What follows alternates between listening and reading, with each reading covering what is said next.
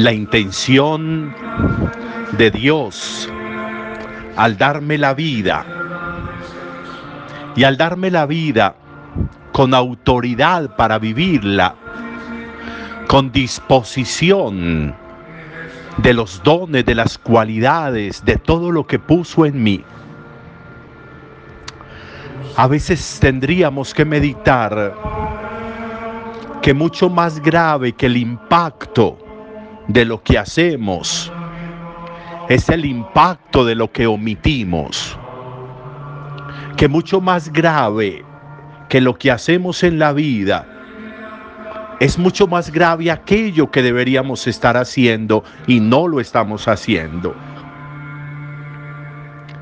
La capacidad de transformación de los entornos, la capacidad de impacto de las vidas de los seres que están junto a nosotros.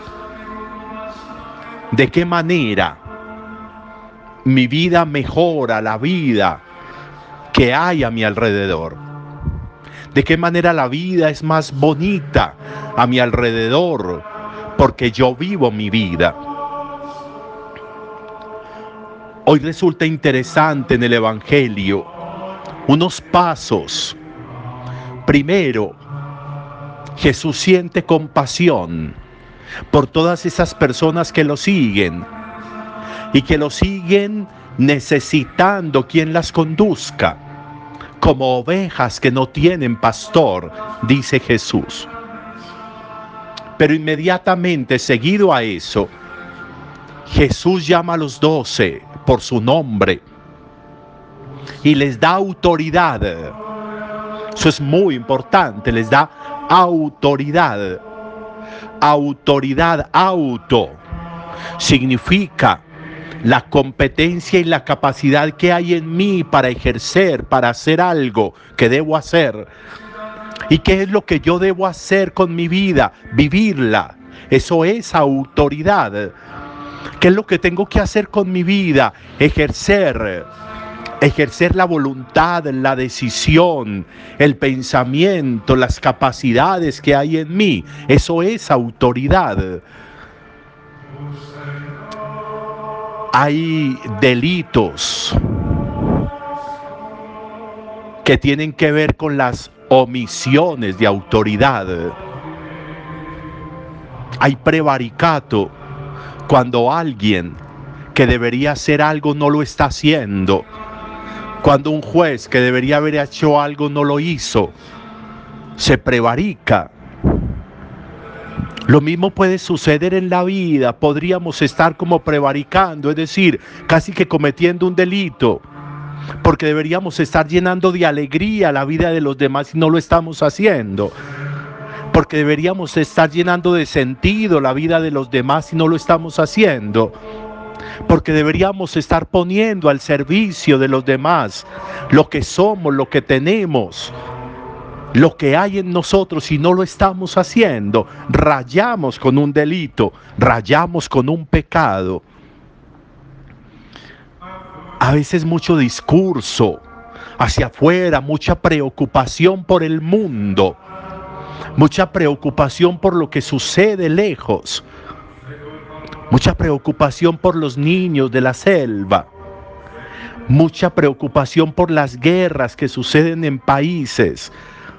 Y la preocupación por lo nuestro, los que hay perdidos junto a mí, las guerras que hay junto a mí, de personas cercanas, de la vida cercana, por eso Jesús, como otro paso siguiente, le dice a los discípulos, no se vayan a tierra de paganos, no se tienen que ir por allá lejos.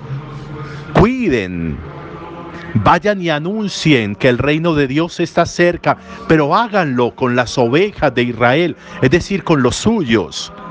No tiene que irse para afuera, dedíquese a los suyos, dedíquese a sus entornos, dedíquese, dedíquese a las vidas de quienes están viviendo la vida con usted. Transforme espacios, mejore vidas, devuelva alegrías, devuelva esperanzas. Dígales, el reino de Dios está cerca. Decir, llene de confianza y de sueño la vida de quienes están junto a usted. Hágalo. Y hágalo sin interés. Gratis recibió la vida, entregue la vida gratis. Gratis recibió las cualidades que tiene, entreguelas gratis. Gratis recibió todas las posibilidades y dones que hay en usted. Entréguelo gratis. Lo que recibió gratis, délo gratis. El ejercicio de autoridad de la vida que lo transforma todo. ¿De qué manera la vida queda distinta porque yo estoy? ¿De qué manera el mundo transforma algo porque yo estoy? cómo le mejoro yo la vida a quienes están junto a mí, cómo les aligero yo la vida a quienes están junto a mí, cómo les descargo yo la vida a aquellos que están junto a mí, cómo hago mejor la vida porque yo estoy. Tendríamos que meditar eso. Un feliz domingo para todos, un feliz domingo para todos los padres, en un ratico a las 12 celebraremos la Eucaristía. Voy a recordarles en ese momento por si algo. Buen domingo para todos.